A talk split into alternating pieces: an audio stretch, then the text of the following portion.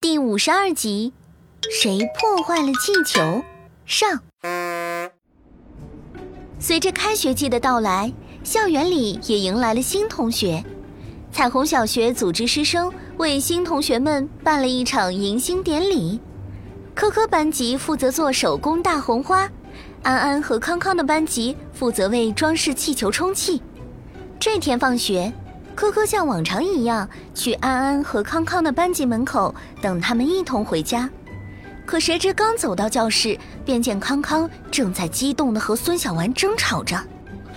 昨天就是你最后一个走的，谁知道你对气球做了什么？哎呀，这可是我们大家的气球，我怎么可能去搞破坏？哎，可可哥哥，可可哥哥，你来的正好。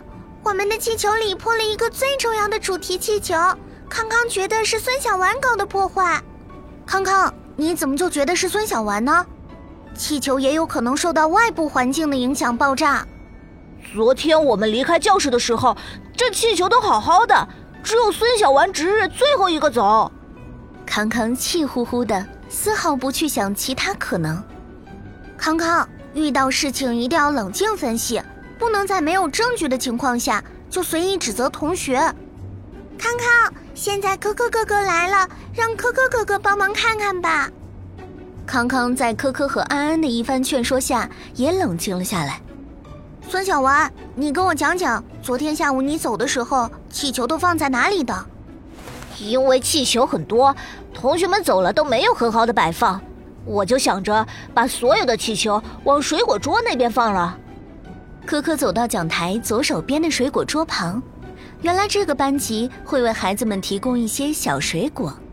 此时的水果桌上摆满了圆滚滚的气球，但气球并不会听话的就待在桌上。有些已经滚到了桌子下方，科科蹲下身仔细查看着。科科哥哥，破的那个主题气球就是在桌子下面找到的，因为主题气球的颜色跟其他气球不一样，看见破掉的气球皮就能认出来。科科对着康康点了点头，便伸出手将地面的气球一一拿开，想仔细看看是不是地上有什么坚硬的物体。如果有，便不排除是无意间滚动过去的气球碰到了坚硬物引起的破裂。这一看，科科确实有了发现，但不是什么坚硬的东西，而是一小片已经有些发干了的橘子皮。科科顿时灵光一闪，他赶紧拿起地上的橘子皮，举到三个小朋友面前：“不是孙小丸的错，让气球破掉的是这块橘子皮。”